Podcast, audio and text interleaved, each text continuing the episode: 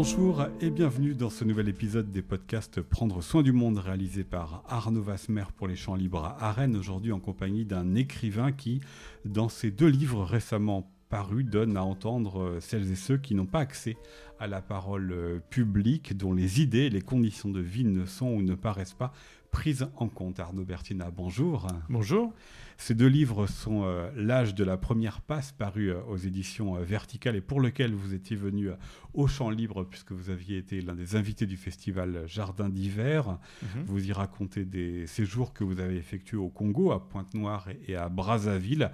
À l'invitation du ONG, vous y avez été invité comme écrivain pour animer des, des ateliers d'écriture, et vous y racontez ces femmes, voire ces très jeunes femmes qui se prostituent, qui font la vie, c'est l'expression qu'elles euh, utilisent, c'est leur monde que vous racontez avec donc leur vie, parfois leur enfant et leurs rêves, puisque l'ONG euh, est là aussi pour euh, les sortir de cet euh, état-là. Et puis dans un second livre récemment paru, cette fois-ci aux éditions Inculte, vous restituez des années de résidence que vous avez menées avec plusieurs de vos complices. Il s'agit d'Oliver Roé et Mathieu Larnaudy au Triangle à Rennes, dans le quartier du Blône. Vous en avez produit, c'était l'idée de départ, un livre collectif pour euh, raconter donc euh, cette résidence et raconter euh, l'adresse de ce lieu, boulevard de Yougoslavie, puisque mhm. c'est le titre que vous aviez choisi. Vous y racontez le projet d'aménagement de ce quartier il y a presque une dizaine d'années, hein, parce qu'il y a un décalage avec le temps, quartier populaire du sud de Rennes, avec un urbaniste qui va voir son projet contesté, des élus qui veulent faire participer les habitants, avec tout ce que cela implique de transfert de responsabilité, et puis les habitants qui ne se sentent pas pris en compte pour euh, les uns et qui ne veulent pas répondre aux questions euh, de cet homme d'ailleurs pour euh, les autres. Et puis entre deux chapitres avec cet homme Youssef, vous racontez la vie de l'un ou l'une de ces habitants du Blône. Ce sont deux livres très différents, Arnaud Bertina, et cependant l'un et l'autre racontent des personnes qui se sentent exclues ou ignorées. Est-ce que c'est le pur hasard du calendrier ou est-ce que c'était un intérêt qui vous a mené dans l'un et l'autre de ces projets à faire cela dans un même temps, un même mouvement? Euh, non, effectivement, ça, n'est pas le, hasard du calendrier et des publications. Euh, c'est bien, euh, disons, un souci qui se retrouve, je pense, peut-être dans tous mes livres. Alors là, il y a une peut-être petite difficulté, c'est que le premier livre, L'âge de la première passe sur le Congo, c'est effectivement un de mes livres. L'autre, le, le, roman qui s'intitule Boulevard de Yougoslavie, comme vous l'avez dit, est un, est un livre que, que j'ai écrit avec deux de mes, deux de mes amis, qui sont eux aussi romanciers. donc là, je ne je, je peux pas l'assumer euh, pour moi. Mais, euh, mais disons que peut-être j'ai ce souci en commun avec euh, ces deux amis et que, en tout cas, ce souci, effectivement, parcourt l'ensemble de ce que j'ai pu écrire dans le domaine de la fiction. C'est-à-dire essayer de faire. Notamment. Oui, oui, oui, dans des châteaux qui brûlent, voilà, tout à fait. essayer de faire une place aux voix qui murmurent, aux voix qui n'osent pas se faire entendre et essayer aussi de décrire les implications de ça.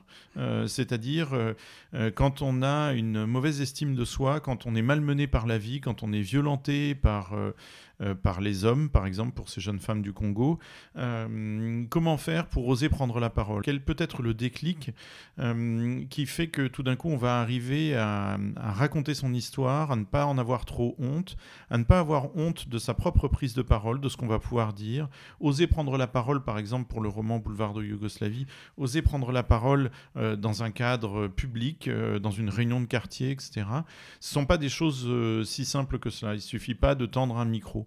Et souvent, euh, j'ai voulu dans mes romans mettre en place des dispositifs narratifs euh, qui consistaient en fait à user un petit peu la voix principale, à user la voix du narrateur, à faire que la voix de narration, la voix du narrateur soit euh, de plus en plus contestée, de plus en plus mise en question, de manière à ce qu'à la fin du livre, il y ait une sorte comme ça de d'assomption de d'autres paroles, d'assomption d'autres voix, que, que, d'autres voix enfin, des voix mineures, des voix reléguées, euh, puissent se, faire entendre. Surtout que le narrateur, à chaque fois, il vient de l'extérieur. C'est vous, dans l'âge de la première passe, qui est un homme blanc européens qui venaient euh, auprès de ces jeunes femmes noires africaines. Et puis, euh, dans euh, Boulevard de Yougoslavie, c'est cet urbanisme qui est un peu entre, entre deux chaises. Hein.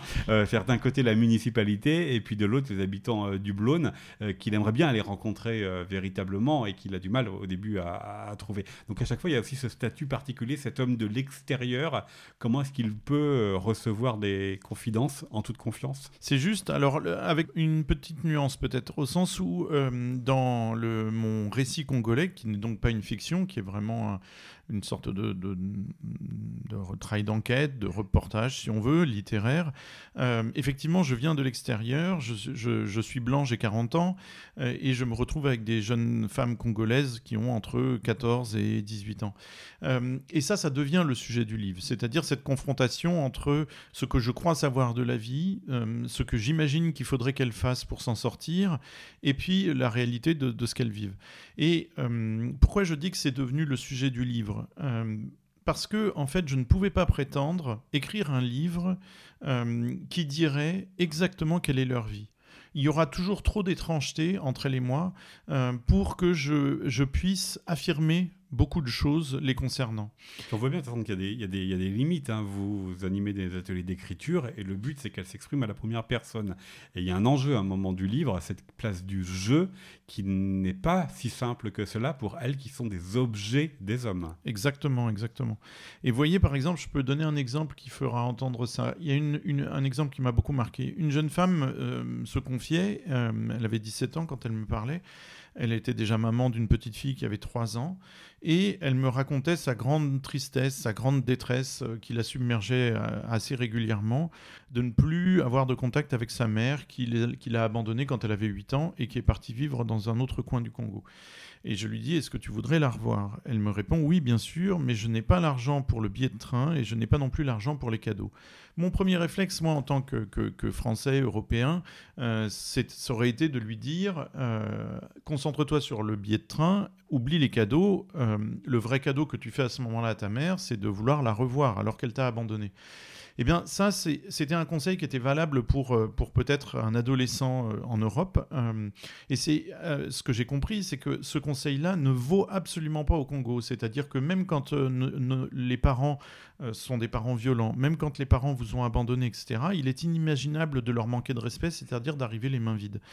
Et donc, cette jeune femme de 17 ans, si je lui avais donné ce conseil-là, m'aurait regardé avec de grands yeux en me disant mais, mais n'importe quoi, c'est inaudible.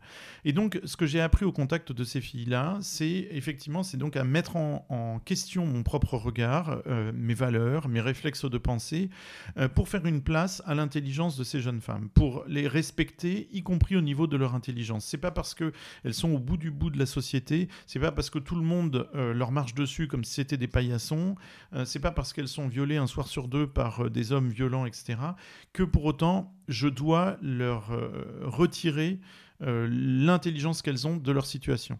Il y a comme un, double décalage, Arnaud Bertina, c'est-à-dire que vous, vous avez bougé par rapport à votre situation, mais elles aussi, elles ont bougé puisque vous les amenez vers la fiction, à, s'interroger, à se réapproprier leur parcours. Et vous l'avez dit, effectivement, elles sont euh, violentées quasiment tous les soirs, mais elles viennent pour une bonne partie d'entre elles, de milieux familiaux qui les ont aussi violentées. Exactement. La, violence, en fait, et c'est ce que j'ai découvert sur place et que je n'arrivais pas à imaginer, c'est que la violence a précédé la prostitution. Euh, euh, elles ont d'abord été violentées dans le cercle familial ou elles ont d'abord été rejetées du cercle familial. Euh, c'est ce premier rejet, ces premières violences-là qui les ont amenées à se prostituer, soit parce qu'elles n'avaient plus aucune estime d'elles-mêmes, soit parce qu'elles étaient dans une misère telle qu'elles n'avaient pas d'autres ressources ayant été déscolarisées très tôt, elles n'ont pas de métier, elles n'ont pas de... Elles ont un statut Victoria, à Victoria, à qui vous demandez, ah. à, voilà, vous demandez en fait à, chacune de ces jeunes femmes d'écrire un mot qui correspond euh, à chacune des lettres de son nom. Et Victoria, pour le V, elle choisit victime. C'est le statut. En fait, c'est un terrible statut, mais c'est comme ça qu'elle se sent, c'est comme ça qu'elle se vivent. alors, pas toutes justement, et euh, mais ça, on voit, on entend la même chose aujourd'hui en Europe, c'est-à-dire qu'il y a des femmes qui, euh, pour qui les violences qu'elles subissent sont presque de l'ordre du, du, normal. et donc, n'y avait pas d'autres repères. Voilà, même se dire victime n'est pas une chose si facile que ça, en fait. c'est un enjeu déjà de se dire victime. Alors donc, il y a d'un côté, voilà, ce, rapport d'étrangeté qui est donc tout le sujet de, de ce récit congolais. de l'autre côté, je reviens à Boulevard de Yougoslavie, à ce roman rennais. ce personnage d'urbaniste, lui, ne vient pas tant de l'extérieur que ça. Je, on a pris soin de lui donner une biographie qui, voilà, il a grandi euh, dans, à la cité radieuse de Rezé, qui est à côté de Nantes. Euh, il est euh, construit par, par, le Corbusier, qui est le, grand fantôme omniprésent de ce roman. Ouais. Et donc ce, personnage d'urbaniste, il est un peu de ce monde-là, c'est-à-dire d'un quartier populaire, encore connecté à son histoire d'immigré par ses parents. et pourtant, sa réussite professionnelle, sa réussite scolaire, sa réussite professionnelle fait qu'effectivement, il est peut-être encore un peu arrogant euh, et que cette arrogance l'empêche de vraiment entendre euh, ce que les gens du quartier ont à dire, quand bien même il le dirait mal. Euh, donc voyez, à chaque fois, effectivement, de toute façon, l'enjeu, c'est la parole de l'autre, soit d'aider l'autre justement à accéder à la parole, soit d'arriver à taire en soi cette voix qui bavasse tout le temps, qui est habile, qui, qui professionnellement a plein de repères, qui a aussi des repères dans le, discours, etc., la faire se taire pour justement entendre les voix des autres. Et les voix des autres dans toute leur euh, légitimité, dans toute euh, leur identité. Vous l'avez dit, Arnaud Bertina, pour ce qui est de l'âge de la première passe, mais pour Boulevard de Yougoslavie, il y a cette question. Son étude à ce Youssef, elle se fait euh, retoquer par la mairie et par les habitants. Qu'est-ce que veulent les habitants? Ça, c'est beaucoup plus compliqué à trouver. Ça veut dire quoi pour vous vivre dans un quartier habitable? C'est la grande question du livre. Hein. Oui, c'est la grande question du livre, et puis euh, elle, euh, elle n'est pas tranchée par le livre, justement, parce qu'en fait, ce qui, ce qui nous a semblé beau comme situation romanesque dans ce roman rennais, c'est euh, d'abord ça, c'est-à-dire la population s'insurge contre les préconisations de ce rapport établi par l'urbaniste. Mais ensuite, quand l'urbaniste ou la mairie se retourne vers cette population frondeuse, elle n'a pas obligatoirement euh, un dessin tout prêt à, proposer contre celui de l'urbaniste. Donc elle est en colère sans trop savoir exactement pourquoi. Et en fait, qu'on veut changer le quartier, et c'est un peu ce que vous dites, ce que vous écrivez au, début du livre, c'est qu'un quartier qui a peut-être mal vieilli, qui est un peu compliqué, finalement, ils s'y sont habitués, et par la force des choses, ils s'y sont plus. C'est leur vie, c'est leur repère. Voilà, exactement. C'est-à-dire, même si euh, tout le monde pourrait tomber d'accord sur le fait qu'il y aurait des choses à faire, euh, qu'on pourrait déplacer des parkings, qu'on pourrait les enterrer, qu'on pourrait penser un peu moins à la voiture, alors que le quartier a été dessiné en grande partie pour la voiture, effectivement, la vie s'est faite là, et on ne peut pas débouler comme ça chez des gens dans leur quartier en leur disant on va tout refaire, on va tout repenser, c'est moche, c'est mal fait. On ne peut pas dire à des personnes euh, c'est moche chez vous, ça, n'est pas possible, c'est une violence. Et en fait, c'est peut-être contre ça que s'insurgent euh, les, habitants du quartier dans notre roman, euh, c'est contre cette, ce, ce surplomb-là, soit de professionnels, en l'occurrence cet urbaniste, soit de politique, en l'occurrence les intentions de la mairie, quand bien même ce sont des intentions plutôt vertueuses, plutôt euh, de considération, etc. En fait, on ne peut pas se comporter comme ça. On est obligé euh, d'accompagner les gens euh, dans le fait de, formuler un désir, de dire tiens, qu'est-ce que j'aimerais pour mon quartier? Et donc de renoncer peut-être à des choses très spectaculaires et au contraire d'entendre ce qui vient de la population. Et ça veut dire quoi? Ça veut dire en fait c'est une population qui demande à être considérée comme des citoyens à part entière, comme des gens doués d'intelligence, doués de vision, qui auront des idées en fait pour le quartier euh, et qui sont des fois des idées qui surprennent les autorités. Euh, quand on suit bien l'actualité en France ou en Europe, euh, le, les rares fois où la population est respectée, on est surpris de voir à quel point les préconisations sont pertinentes. Mmh. Avec une difficulté quand même ici, euh, Arnaud Bertina, dans euh, Boulevard de Yougoslavie, c'est que ça vient d'en haut, ça vient enfin, dans tous les sens du terme. C'est-à-dire que ces habitants du Blône, euh, quand Youssef a rencontré notamment certaines des femmes, bah, elles disent bah, Nous, on vit ici, oui, certes, le centre-ville, c'est à 8 minutes en métro, mais on n'y va jamais, c'est un autre monde. Il y a ça aussi, cet enjeu, là, c'est comment est-ce qu'on dépasse les frontières, mais des deux côtés. Exactement. En fait, il y a, y a alors euh, cet ancrage géographique euh, peut devenir, quand on parle, vous savez, quand on parle de ghetto pour les quartiers populaires, euh, c'est effectivement dans les deux sens. C'est-à-dire, d'un côté, disons, il y a des forces de l'ordre qui veulent que ça reste des ghettos, mais de l'autre côté, il y a aussi la difficulté des habitants à sortir de ces lieux-là. Alors, vous savez, ce qui est très intéressant dans, le cas de quartiers où l'immigration est assez forte, c'est qu'on a en fait affaire à quelque chose que l'on ne dit pas souvent, c'est que les gens qui arrivent là euh, arrivent des fois de campagne ou euh, de pays qui sont moins développés sur le plan urbain. Euh, et donc ils arrivent quand même avec un niveau de stress, d'inquiétude qui est très très fort des fois. Et que ce niveau de stress et d'inquiétude peut faire que tout d'un coup vous restez dans un cadre familier. Euh, vous n'arrivez pas à le casser, ce cadre familier. Vous arrivez à un moment là, vous arrivez en 1975, vous arrivez en 1985 ou 95, euh, et en fait, le premier stress ressenti, qui peut-être dure un an ou deux, le temps de prendre des repères, et eh bien ensuite on n'arrive pas à le casser. C'est-à-dire qu'on s'est donné ces limites-là et on n'arrive pas à agrandir le territoire qui pourrait être le nôtre. et euh, eh bien d'écrire tout, tout ça, c'est très important dans le cadre d'un roman. C'est-à-dire que le reste du temps, dans peut-être dans les discours politiques, ces choses-là sont euh, sous-estimées, sont pas prises en compte, euh, alors qu'en fait, euh, il y a quantité de gens qui restent apeurés et ça, c'est valable aussi pour quelqu'un qui arriverait de la campagne et qui s'installerait dans Paris. Euh, moi, pour vivre en région parisienne, je vois très très souvent des gens qui, dans Paris, sont dans un état de stress colossal. Et je pense que si on enquêtait, il ne s'agirait pas de, de, de, paysans turcs arrivés. Non, pas du tout. Ça peut être tout d'un coup, je ne sais pas moi, quelqu'un qui vivait à Châtellerault euh, ou à Dunkerque et qui, en fait, euh, n'arrive pas à, passer ce, cap du stress supplémentaire qu'impose la, très grande ville. Euh, c'est d'ailleurs l'enjeu, euh, Arnaud Bertina, que vous avez eu avec euh, Oliver Rouet et Mathieu Larnaudy, des chapitres entre les chapitres avec Youssef, qui sont justement des, récits de vie. On a un lycéen de Breaking, on a des psychologues autour, ou des psys autour des migrants, on a des Syriens, on a aussi une femme qui raconte comment est-ce qu'elle est venue s'installer avec son mari justement dans cette grande ville au moment où l'usine Citroën s'est implantée. C'est pour raconter l'épaisseur de ces parcours Exactement, on aurait pu multiplier ces, ces vies-là hein, à l'intérieur du livre. Après, le risque, c'est peut-être de, perdre ce qui est la colonne vertébrale du bouquin. Mais euh, effectivement, en, insérant six, six, vies très différentes euh, de, gens rencontrés dans le quartier, euh, on essayait de rendre compte de l'incroyable diversité du quartier entre justement les, les, premiers habitants du Blône qui venaient peut-être de la Bretagne intérieure et, et puis ensuite toutes ces tranches d'immigration, tranche, le mot est malheureux, euh, qui ont fait l'histoire de France euh, depuis les années 70. Euh, et de montrer comment les gens arrivent à se parler, comment les gens arrivent à construire le quartier ensemble, de montrer comment ils se respectent ou au contraire comment des tensions persistent.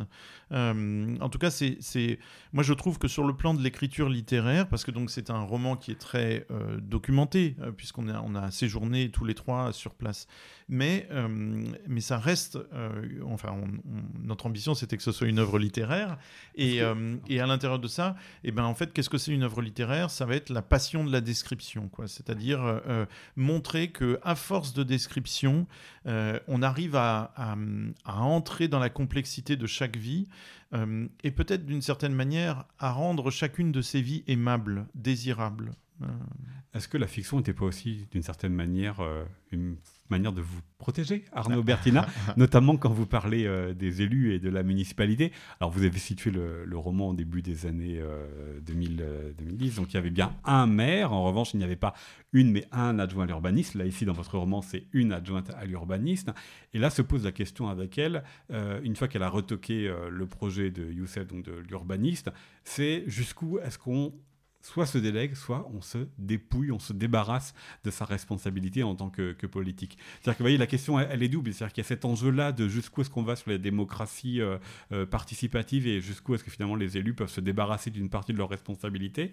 Et l'autre question qui étant évidemment la matière littéraire qui vous permet, en euh, changeant les personnages, finalement de pas trop viser une personne en particulier Alors de toute façon, oui, vous avez tout à fait raison, c'est une question épineuse cette question-là. De toute façon, on ne visait personne, d'autant moins qu'il il nous a semblé, alors certaines personnes vont trouver ça peut-être un peu idéal ou angélique, mais il nous a semblé que ce qui était intéressant dans l'histoire de ce chantier de rénovation, c'est justement un peu l'attitude de certains élus qui a été au contraire une attitude plutôt à l'écoute, plutôt respectueuse et curieuse de ce qui pouvait sortir de, de cette affaire-là. Et donc, euh, il nous a semblé que cette expérience à Rennes était peut-être plus vertueuse en termes démocratiques qu'à d'autres endroits. Souvent, ces chantiers de rénovation, on organise des consultations, mais en fait, les choses sont déjà décidées et on se fiche royalement de ce, que, de ce qui va sortir des réunions de concertation. Il nous a semblé que pendant un temps, la mairie de Rennes, ou certains élus à l'intérieur de la mairie de Rennes, euh, étaient beaucoup, beaucoup plus à l'écoute que, que, dans d'autres villes. Euh, et, et, Jusqu'à emmener une partie des habitants en voyage Voilà, par exemple, à organiser beaucoup de un voyage à Barcelone, un voyage à Berlin, euh, des voyages dans la région autour de Rennes. Euh, tout ça pour essayer de développer une espèce de, d'expertise citoyenne. Et ça, ça n'a pas de prix. Ça, c'est vraiment quelque chose de fantastique. Ensuite, alors, donc pourquoi quand même la littérature? C'est-à-dire, puisqu'on n'avait pas à taper sur quelqu'un ou puisqu'on n'avait pas à se cacher, pourquoi la littérature quand même? Vous savez, en fait, quand on prend certains grands livres de la littérature, j'en ai un en tête, c'est l'exemple de La Chartreuse de Parme. Quand Stendhal intitule comme ça son roman, La Chartreuse de Parme, euh, il fait évidemment référence à une ville précise en Italie qui s'appelle Parme, etc. Sauf qu'en fait, les, monuments qu'il décrit, euh, le prince qu'il met à la tête de ce petit duché, ne, sont absolument pas ceux de la réalité de 1836. Euh, il, invente des monuments qui n'y sont pas, il invente une prison qui n'y est pas, etc. etc. il prend des libertés en fait, nous, on avait besoin, à un certain moment, on avait besoin de ces libertés-là aussi pour faire comprendre que oui, la chose était documentée, oui, effectivement, on a passé du temps au Blône et on a rencontré plein d'acteurs de ce quartier, mais en même temps, on veut faire une œuvre littéraire, c'est-à-dire on veut souligner certaines choses qui nous ont encore plus intéressés. Donc, par exemple, qu'est-ce qui nous a encore plus intéressés? Ça va être cette espèce de combat qui se joue entre cet urbaniste, Youssef Bourras d'un côté, et le quartier de l'autre, c'est-à-dire entre une intelligence théorique idéale, il a une idée de ce qu'il faudrait faire, il a un plan, il a des réflexes professionnels, il sait ce qu'il faudrait faire pour le quartier, et de l'autre côté, l'intelligence pratique des gens, qui n'est pas une intelligence réfléchie, qui n'est pas une intelligence des beaux discours, mais euh, qui est une intelligence mise en pratique. Et ça, ce combat entre euh, quelque chose d'idéal et d'un peu théorique et peut-être d'un peu abstrait, et euh, de l'autre côté l'épaisseur de la vie et l'intelligence qui sort de cette épaisseur-là, ça nous semblait être un, merveilleux sujet, une merveilleuse tension romanesque littéraire. Ça interroge comme ce que vous dites, Arnaud Bertina, parce qu'on le voit bien sur la pandémie avec la question des discours des experts, les experts au pluriel, hein, et puis la manière dont la population ou une partie de la population les croit ou les, les croit pas. On voit bien aussi qu'il y a comme une contestation de cette parole euh, d'expert. Là, qu'est-ce que vous en avez fait? Euh, On a quand même, alors, on aurait pu, euh, ça aurait pu virer à la moquerie, au pamphlet, etc. On aurait pu se payer ces experts-là. On aurait pu, cet urbaniste Youssef Bourras, on aurait pu chercher à ne pas lui donner de relief et juste à montrer un imbécile puissant. On peut après, moi, ça me semble toujours un peu court. c'est trop simple. Il y a des gens qui se trompent de manière sincère et honnête et euh, qui se trompent à partir de bonnes intentions aussi. Euh, et ben ça, ça me semble beaucoup plus riche, par exemple, ce genre de personnage-là. Euh, ou alors quelqu'un qui, animé de mauvaises intentions ou animé d'une grande colère, fait en fait le bien autour de lui, par exemple. Enfin, je, ces contradictions-là, l'épaisseur de nos pensées, de nos vies, moi, ça me semble beaucoup plus intéressant à essayer de décrire dans un roman. Donc, plutôt que la charge pamphlétaire, plutôt que se payer les experts. Euh, ça nous semblait plus intéressant d'essayer d'être un peu, quels que soient les personnages, d'être quand même, de travailler la question de l'empathie avec ces personnages. La matière littéraire, qu'est-ce que vous en avez fait pour ce précédent livre qui est l'âge de la première passe où euh, évidemment vous racontez pas au quotidien euh, vos différents séjours, vous, il y a aussi là évidemment une ambition littéraire au-delà du style euh, en lui-même. comment vous avez composé ce témoignage, récit littéraire? Alors je pense que pour ce livre congolais, L'âge de la première passe, je pense qu'un journaliste aurait euh, travaillé très très différemment. Euh, il se serait intéressé euh, aux filles, il ne se serait pas impliqué, il ne serait pas apparu dans le champ de la caméra d'une certaine manière. moi, il, m'a semblé que je, ne pouvais pas faire l'économie de me poser des questions sur mon propre regard.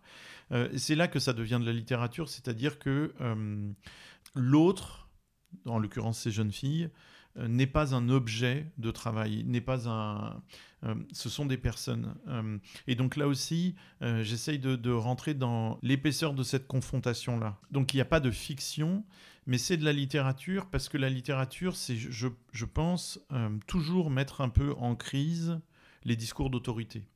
Peut-être qu'un journaliste, même encore une fois, un bon journaliste, et même travaillant de manière très sincère, se coulera euh, dans un discours d'autorité. C'est-à-dire, il va dire, voilà, ces jeunes filles, elles font ça, ça, ça et ça. C'est-à-dire, il va quand même un peu par la force des choses, parce que c'est le type d'écriture qu'il choisit, euh, c'est-à-dire de s'absenter, de penser qu'il est possible de, faire un compte-rendu objectif de tout ça, euh, il va tenir un discours d'autorité quand même. C'est-à-dire, je vois ces jeunes femmes-là et j'ai compris ce qui est en jeu dans leur vie. La littérature, c'est, je pense, exactement l'inverse. C'est se méfier de tous les discours d'autorité. C'est dès que j'affirme quelque chose, douter de ce que j'affirme. C'est pas la passion du doute. Hein. Moi, je, je, trouve pas ça du tout intéressant en soi. Par contre, c'est la méfiance vis-à-vis des trop grandes affirmations, vis-à-vis de tout ce qui est affirmé comme ça, de manière brutale, euh, etc. C'est le moment où on enferme les autres. Ça, c'est quelque chose qui me panique. Et je pense que c'est pour ça que je suis devenu écrivain. C'est justement à cause de cette panique devant la facilité qu'on peut avoir des fois à enfermer les autres dans une caricature, dans un discours, etc. Et moi, l'écriture m'aide à réouvrir ça, à remettre du, souffle, à, remettre euh, un peu d'air, un peu d'oxygène euh, dans des vies qui sont, hop, euh, emballer ses pesées, hop, je vous, voilà, alors toi, tu es, juste une es, juste une prostituée, tu es une victime, euh, tu es juste victime de la violence des hommes, etc. etc. Bah non, c'est toujours plus compliqué. Et puis toi, tu es, blanc et en fait, tu es représentant euh, d'un certain confort de vie, bah oui, enfin, c'est ça aussi, c'est un peu plus compliqué, etc. Et donc, pour moi, la littérature, c'est toujours se méfier des discours d'autorité. Et donc, c'est pour ça que ce livre sur le Congo, L'âge de la première passe, ça a beau aussi aller du côté du document et d'une certaine manière de, l'enquête un petit peu, euh, ça reste, je crois, un travail littéraire parce que ce qui imbibe toutes ces pages, c'est se méfier de la violence que moi aussi je pourrais faire à ces jeunes femmes en parlant mal de ce qu'elles vivent. Vous écrivez dans euh, l'âge de la première passe, euh, la vie nous change, mais il faut beaucoup de temps, et dans mon cas, écrire beaucoup de livres. En quoi ces deux livres, Arnaud Bertina, vous ont changé? Ah Outre le fait qu'il y avait un travail personnel d'un côté et un travail collectif de l'autre. Ça, c'est une super question parce que le, Parce que je crois justement maintenant avec le recul euh, que ce livre congolais effectivement m'a beaucoup changé. Je pensais des choses sur le plan théorique, c'est-à-dire par exemple j'étais capable de dire euh, il faut respecter toutes les voix, il faut essayer d'écouter toutes les voix, il faut essayer de trouver de l'intelligence dans tous les discours. Euh, mais je pense que c'était encore de l'ordre un petit peu de la théorie. Et me retrouver avec ces jeunes femmes-là, alors qu'au Congo, alors que tout était réuni pour que je les snob un petit peu. D'abord parce qu'elles étaient beaucoup plus jeunes que moi. Ensuite parce que justement elles vivaient dans une misère euh, terrible. Ensuite parce que euh, elles sont congolaises, anciennes colonies, que moi je suis français, de métropole, etc. Bref, tous les critères étaient là pour que je me pense euh, supérieur. Et euh, j'ai été très heureux de constater que j'étais capable de, ravaler mes réflexes de pensée, c'est-à-dire de, même pas les exprimer. Je, je ne crois pas avoir fait de gaffe avec ces jeunes femmes-là. Je n'ai pas à me reprocher d'avoir donné tel ou tel conseil, parce que pour la première fois peut-être, euh, je les voyais venir, ces erreurs que j'aurais pu faire, et je, les, je mettais mon mouchoir par-dessus. Euh, et donc le, Congo a marqué une étape pour moi dans mon parcours. Euh, toutes mes intentions vertueuses, qui étaient peut-être encore un peu théoriques au préalable, euh, là devenaient moins théoriques. Vraiment, j'avais tout d'un coup les exemples de tous ces dialogues avec ces jeunes femmes. Et ça s'est prolongé dans un livre qui va paraître là au mois d'octobre, qui raconte le combat d'ouvriers de la Creuse sur, entre 2016 et aujourd'hui. et en fait, fort de cette expérience au Congo, euh, je crois avoir su bien entendre et bien rendre justice à l'intelligence de ces ouvriers creusois. Bon, en attendant ce livre sur la Creuse, donc, euh, je rappelle vos deux livres, L'âge de la première passe par aux éditions Verticales et puis Boulevard de Yougoslavie aux éditions Inculte avec Mathieu Larnaudy et Oliver Roé, votre livre issu de vos années de résidence au Triangle à Rennes, Arnaud Bertina. Merci beaucoup. Merci à vous. C'était un podcast d'Arnaud Vasmer avec une musique originale d'Olivier Mélano pour les Champs Libres à Rennes. Et vous pouvez retrouver cet épisode ainsi que les précédents de la série Prendre soin du monde sur le site internet des Champs Libres. À adiantou.